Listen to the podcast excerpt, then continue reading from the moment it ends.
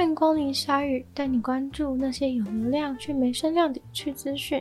用十分钟零碎时间，一起跟上这个永远跟不上的世界。伊索皮亚发生了一场针对种族的屠杀攻击，当地的目击者表示有超过两百个人在那场攻击中死亡，其中大多是安哈拉人。凶手可能是一个反抗组织，但他们否认。这算是伊索比亚近期最多人死亡的攻击事件，也彰显了伊索比亚当地越来越紧张的种族关系。有人在现场数了两百三十具尸体，他感到非常的害怕，因为他自己也差点被杀，是惊险的逃过这一劫。这是他见证过最惨的滥杀平民事件。现在他们还在那附近搜集尸体。并挖了一个大坟墓，准备把那些受难者埋进去。虽然伊索比亚的军队即将要到这个出事的地方坐镇，但是居民还是很担心，只要军队走了，灾难就会再度降临。其他的目击者也非常害怕地表示，被屠杀的安哈拉人正在迫切地寻找其他地方安身立命，已经认定这个地方再也不安全，不能留下来了。如果留下来，很有可能下一次悲剧还会再发生。现在住在这边的安哈拉人，大概是三十年前的时候，透过政府的搬迁专案来到这边居住的。没想到这里也待不住，必须要搬走，不然就会被赶尽杀绝。这些目击证人都觉得是反抗组织欧若莫解放军进行的攻击，当地政府也将矛头指向他们。不过，他们却表示这场攻击是地方军队所做的，说解放军的战士从未到达过事发地点。伊索比亚的种族紧张关系分布在各个区域都有，除了历史原因的冲突，还有政治立场相对。安哈拉人是伊索比亚超过一亿人口当中的第二大种族，但在很多区域都成为攻击的目标。政府现在正努力让人权委员会想办法保护无辜受害的平民。前俄罗斯籍网球选手纳杰拉·扎拉米泽成为了乔治亚的国民。温布顿网球锦标赛为了谴责俄罗斯入侵乌克兰，对所有俄罗斯籍和白俄罗斯籍的选手禁赛。纳杰拉选手现在是网球女双世界排名第四十三，因为不想被俄罗斯拖累，就果断转去当乔治亚的选手。现在在官方网站上已经可以看到她的国旗已经变了，也就是说，在六月二十号开打的温布顿锦标赛，她能够跟她的塞尔维亚搭档顺利的上场。温布顿是在四月的时候把所有俄罗斯和白俄罗斯的选手都禁赛，网球专业人员协会和女子网球协会也把那些选手近期赚到的一些积分点数删掉。如果不像纳杰拉选手放弃俄罗斯国籍的话，像是网球男子第一名的丹尼尔·梅德韦杰夫和女子排名第六的阿伊娜·萨巴伦卡都被禁赛了。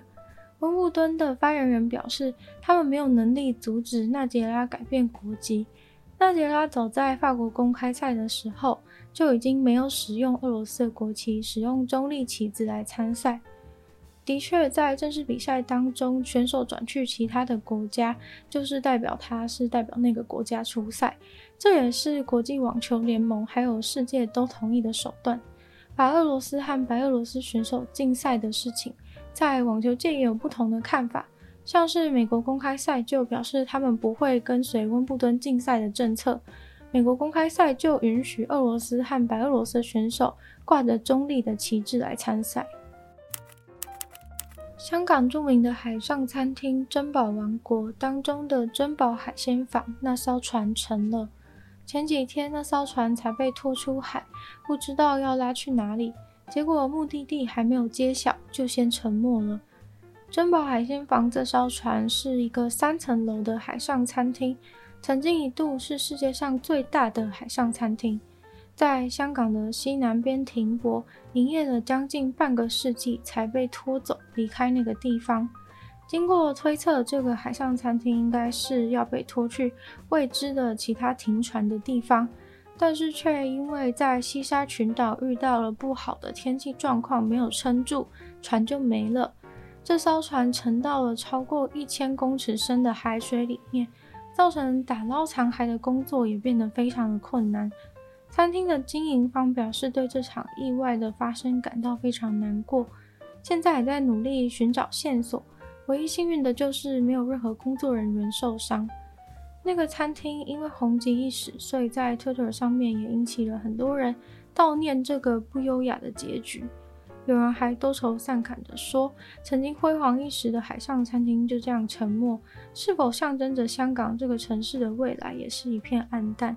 毕竟直到现在，香港都还是因为疫情相关的限制与世界隔绝，又因为可以预见的政治不稳定因素，让香港的发展受到限制。”回到海上餐厅本身，这一艘珍宝海鲜坊长八十公尺，是珍宝王国里面最大的一艘海上餐厅船。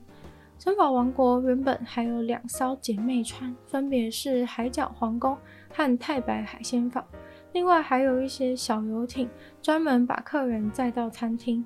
在珍宝王国的辉煌时期，很多电影里面都有海上餐厅的场景。还接待过很多知名人物，像是英国女王伊丽莎白二世或是汤姆克鲁斯等。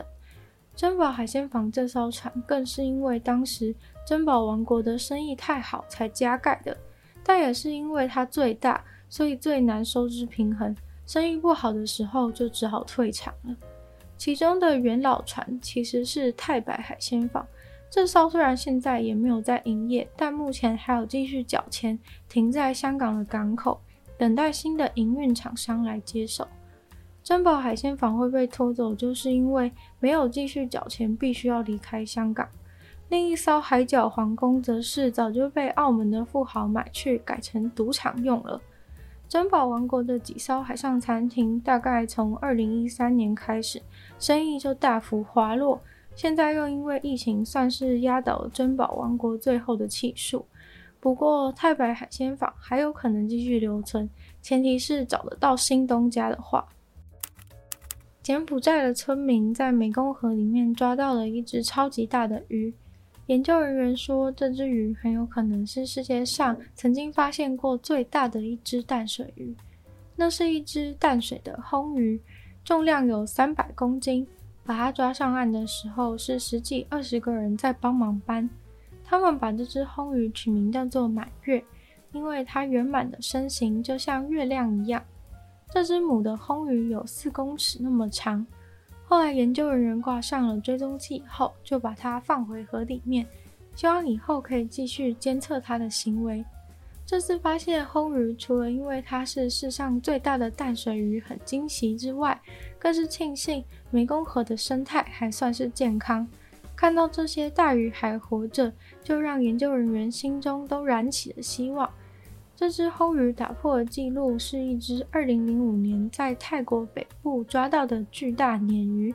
这只淡水魟鱼是一个渔夫意外捕获的，他发现之后就马上联络了专业的团队。湄公河其实是世界上鱼的种类第三丰富的一条河，但湄公河因为过度捕捞、污染、海水倒灌的情形都不太妙。红鱼在这样的情形下也是非常的容易死亡。之前也已经有发现过大规模魟鱼死亡的事件。